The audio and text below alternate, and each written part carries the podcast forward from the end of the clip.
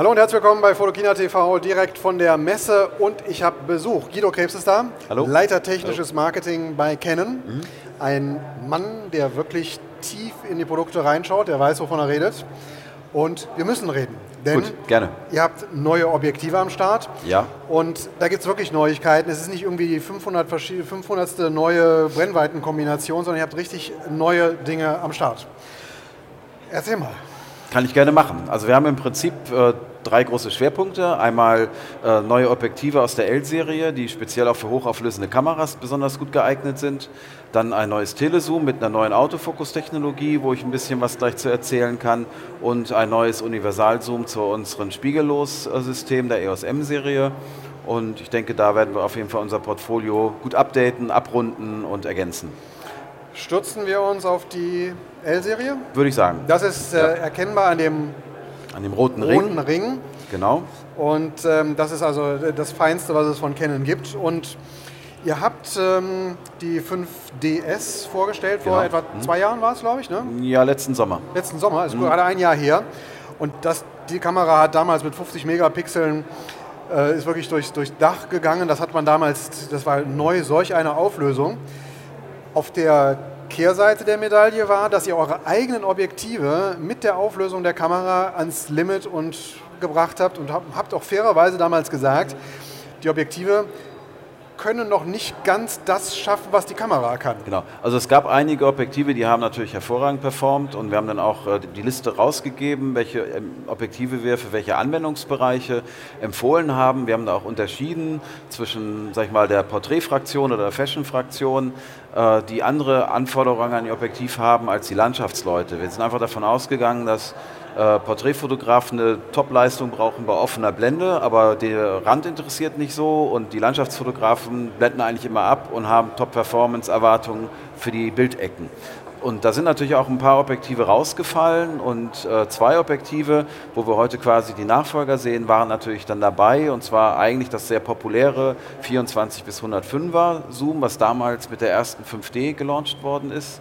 Und das 1635er mit Lichtstärke 2,8 hat auch abgeblendet in den Bildecken dann nicht die Performance oder die Leistung geliefert, um mit den 50 Megapixeln klarzukommen. Und heute haben wir äh, die Nachfolger dafür ähm, jetzt ins Programm genommen, nämlich das 1635 2,8 in der Version 3 und das 2405er mit Lichtstärke 4 durchgängig in der Version 2.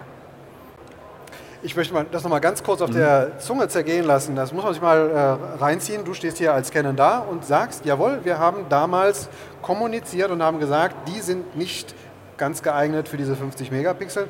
Das ist super fair zu sagen, okay, wir, ich meine, ihr habt euch ja selber das Problem geschaffen mit dieser un unglaublichen Auflösung dort. Mhm. Und dann zu sagen, okay, das ist ja noch nicht ganz geeignet und es jetzt nachzuliefern, sodass es wieder auf der Höhe der Zeit ist. Naja gut, die Anwender können natürlich auch gucken. Also wenn wir gesagt hätten, äh, das wäre alles toll gewesen, äh, dann hätte man sehr schnell gemerkt, nee, bei den beiden Objektiven nicht. Und dann gehen wir natürlich lieber proaktiv ran und sagen, okay, da ist eine Baustelle, wir haben Alternativen, die wir anbieten konnten. Es gab ein 1635er 4.0 oder das 1124 4.0 im Weitwinkelbereich, was auch an der 5DS Top-Ergebnisse geliefert hat, oder die beiden 2470er mit etwas kleinerem Brennweitenbereich. Insofern hatte der Anwender immer noch eine Alternative, wenn er die Top-Performance brauchte. Aber nichtsdestotrotz gab es viele Anwender, speziell bei dem 2405er im Event- und äh, Porträt-Hochzeitsbereich, die gesagt haben, ich brauche aber eigentlich die 105 mm Endbrennweite. Und viele im Reportage- und Landschaftsbereich, die gerne die Lichtstärke 2,8 gehabt hätten, auch aus gestalterischen Gründen. Insofern trotz Alternativen gab es da halt eine Lücke und die äh, haben wir jetzt versucht, mit den beiden neuen Objektiven dann auch leistungsgerecht äh, zu schließen. Aber wir sind immer hingegangen, haben gesagt, wir wollen Fair Play spielen und einfach den Kunden dann auch sagen, okay, da müssen wir noch äh, ran, aber äh, oder du kannst die und die Dinge eben nicht erwarten, wenn du die alten Objektive einsetzt. Aber ich denke, das war Fair Play und wie gesagt, wir lösen ja auch die Probleme. Das 1635er beispielsweise, das ist in den Bildecken schon bei Offenblende extrem viel besser als das alte. Kann man tatsächlich dann auch schon bei Offenblende gut benutzen. Selbst und abgeblendet ist es dann natürlich auch ziemlich perfekt und es ist auch von der Verzeichnung her deutlich besser. Wir hatten früher gesagt, das 1635er ist eher was für die Reportagefraktion. Jetzt sagen wir auch ganz klar, das kann auch Architektur- oder Landschaftsfotografen nutzen, weil das vom Leistungsvermögen her tatsächlich auch die äh, Anforderungen dann äh, erfüllt. Und bei dem 2405er, da gab es ja immer Kritik, dass die Bildecken gerade in der Weitwinkelposition relativ harte Vignettierung hatte. Also es wurde relativ plötzlich ziemlich dunkel in den Ecken. Äh, und auch die, die Bildschärfe war im, im langen Ende nicht äh, so gut, dass man ähm, mit 50 Megapixel da gut agieren konnte. Auch das wurde hier durch eine neue optische Konstruktion dann äh, gelöst. Also sowohl das Thema Vignettierung als auch äh, das Thema Leistungsbereich und überhaupt Auflösung über den gesamten Brennweitenbereich. Der Bildstabilisator ist auch noch besser geworden. Der kompensiert jetzt vier Belichtungsstufen statt zweieinhalb. Also auch da gab es einen Schritt nach vorne. Also insgesamt äh, ist die Leistung hier erheblich viel besser. Beide Objektive sind viel größer geworden äh, im Vergleich zum Vorgänger, haben aber die Filtergewinde beibehalten. Das heißt, da muss man nicht zwingend in neue Filter äh, investieren. Und ähm, ja, äh, vom Preispunkt her liegen wir bei dem 2405er äh, um die 1300 Euro, also 1259 glaube ich ist der Preis dafür. Das ist in etwa auf dem Niveau des Vorgängers zum Zeitpunkt äh, der Einführung. Und das 1635er ist in der Tat etwas teurer geworden, das liegt jetzt bei 2600 Euro. Ähm, aber das denke ich wird durch die Leistung dann auch belohnt und man bekommt einfach mehr fürs Geld, mehr Leistung und dann ist es glaube ich auch eine faire Geschichte. Wunderbar. Das mal zu mhm. den beiden ja. ganz kurz Verfügbarkeit. Äh, das 1600, 1635er äh, geht jetzt Anfang Oktober äh, in Verkauf. Also das geht schon ziemlich kurz nach der Fotokina los. Und bei dem 2405er rechne ich mit November, Mitte November eher. Dauert also noch ein bisschen. Heute noch hier, morgen vielleicht unter eurem Weihnachtsbaum. Genau. Gucken wir weiter. Wir haben noch so viele andere tolle Sachen. Und ja. das ist zwar wirklich, das hast du mir vorhin schon gezeigt, ein Objektiv mit Nano-USM.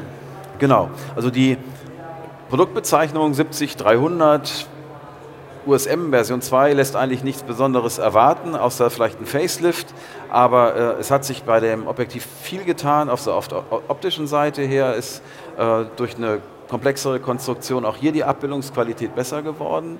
Das ist aber auch zu erwarten, wenn man ein Objektiv, was zehn Jahre alt ist, dann erneuert und dass man eben nicht nur ein anderes Gehäuse drum baut. Dann haben wir als äh, erstes Objektiv hier ein LCD-Display mit drin, was einem äh, zum Beispiel die Schärfentiefe anzeigen kann, was bei Kameras mit Crop-Faktoren die Vergleichsbrennweite anzeigt. Also das ist dann an einer APS-C-Kamera dann ein 112 mm bis ah, 420 mm. Das wird in der Skala auch angezeigt. Das ist auch ganz nett. Ähm, aber das ist natürlich eher ein Komfortfeature. Das bringt einen äh, in, der, in der Arbeitsweise natürlich jetzt nicht so erheblich weiter. Ähm, was aber ein Riesenschritt ist, ist der neue Autofokus. Äh, der Antrieb nennt sich Nano-USM, funktioniert zurzeit nur bei Objektiven von uns, die keine großen Massen bewegen müssen zum Fokussieren. Und das ist ein neuer Keramikantrieb, äh, der in Schwingung versetzt wird, ähnlich wie Piezos und äh, dadurch eine sehr schnelle Fokussierung ermöglicht. Die Bildschärfe ist tatsächlich sprunghaft da. Man sieht nicht irgendwie einen Schärfelauf, wie man das bei vielen Objektiven gerade in dieser Preisklasse äh, gewöhnt war, sondern das ist zack, einfach scharf. Kann Selbst unter, wenn man größere. Schreiben, ich habe es gerade mal versucht, wenn ich ganz nach vorne fokussiert habe und dann ganz nach hinten, ihr kennt das, normalerweise ist da so ein, man hat das Gefühl, eine Schärfefahrt, die da eigentlich passiert. Und hier ist einfach klack, ist genau. auf dem hinteren scharf. Also ist tatsächlich ein schärfer Sprung und ich würde jetzt mal behaupten, dass das Objektiv sogar schneller ist als unter 300er 2,8, was bislang eigentlich so mit als das schnellste Objektiv überhaupt angeht. Also da ist tatsächlich eine extrem professionelle Fokussiergeschwindigkeit jetzt äh, möglich äh, durch den Einsatz dieser Nano-USM-Technologie. Und es hat im Prinzip den Vorteil, beider Antriebswelten, die wir zurzeit ja im Sortiment haben. Wir haben ja den USM-Antrieb klassischerweise, der eine schnelle Fokussierung für den Fotobetrieb bedeutet. Und wir haben diese Stepper-Motoren äh, in der Spiegellosen, die in erster Linie, wie gesagt, für spiegellose äh, Systeme da sind, die über einen Sen Bildsensor fokussieren oder eben für die Movie-Fokussierung, äh, dass die schon gleichmäßig läuft und, und keine äh, Geräuschentwicklung hat. Und äh, der, der Nano-USM-Antrieb, der verbindet äh, da tatsächlich beide Welten miteinander. Neben der extrem schnellen Fokussierung im Fotobereich hat der Nano-USM-Antrieb auch den Vorteil, diese gleichmäßige leise Fokussierung im, im Videobetrieb zu ermöglichen. Mhm. Also ist, wie gesagt, die eierlegende Wollmilchsau unter den äh, Fokussiermotoren und extrem leistungsstark. Also wenn man das gesehen hat, dann kann man nur hoffen, dass euch das demnächst auch gelingt, das in den äh, schwereren Objektiven zu machen, die mehr Masse transportieren können, weil das ist wirklich ja. spektakulär ihr solltet ihr euch mal anschauen, wenn ihr die Gelegenheit habt beim Händler.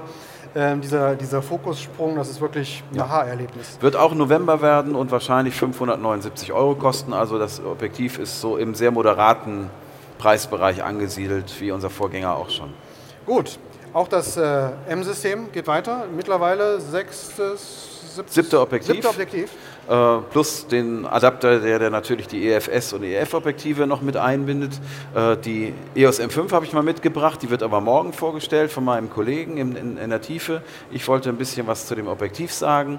Wir hatten äh, bis jetzt viele Standardzooms mit drin, also ein 1545er oder ein 1855 und auch ein Telezoom, aber viele Anwender wollen natürlich einen Universalzoom äh, mit in Urlaub nehmen. Wenn denn schon die Kamera kompakt ist, wollen sie dann auch möglichst wenig mit Objektiven schleppen. Und unser neuestes Objektiv ist ein 1850er. Das deckt umgerechnet den Brennweitenbereich von 28 bis 240 mm ab. Also eigentlich das, was man so für Reisefotografie oder für Reportagen und Streetfotografie so braucht. Es ist ein schön leichtes Objektiv, es ist sehr kompakt. Also gerade wenn man die mal so nebeneinander stellt, sieht man da halt schon einen erheblichen Größenunterschied. Hier ist ein Stepper-Motor verbaut, also der sogenannte STM-Autofokus, der dann natürlich von der Sensorfokussierung in der Spiegelloskamera optimal unterstützt wird und auch für Video schöne gleichmäßige Videofahrten ermöglicht. Ist auch ein recht preisgünstiges Objektiv, liegt bei 499 Euro dann, wenn man es einzeln kauft. Wunderbar. Ich danke dir für diesen Ritt über vier neue Objektive, die, äh, wie gesagt, nicht einfach nur andere neue Brennweitenkombinationen haben, sondern wo sich wirklich substanziell in der Auflösung, in dem ähm, Autofokus, dass sich was verändert haben. Ja. Ähm, und hier das, das M-System weiterhin abrunden. Also vielen herzlichen Dank. Gerne. Äh, bei Canon sind alle wach und äh, machen weiter, machen tolle neue Produkte. Ich danke dir, dass du da warst. Morgen nochmal eine Sendung zur besagten EOS äh, M5. Ja, Und äh, für heute war es das von der Messe. Ich wünsche euch einen schönen Abend, vielleicht mit der einen oder anderen Sendung, die ihr euch noch anschauen könnt bei uns und dir eine schöne Messe. danke. Bis dahin. Jo, Tschüss. Tschüss.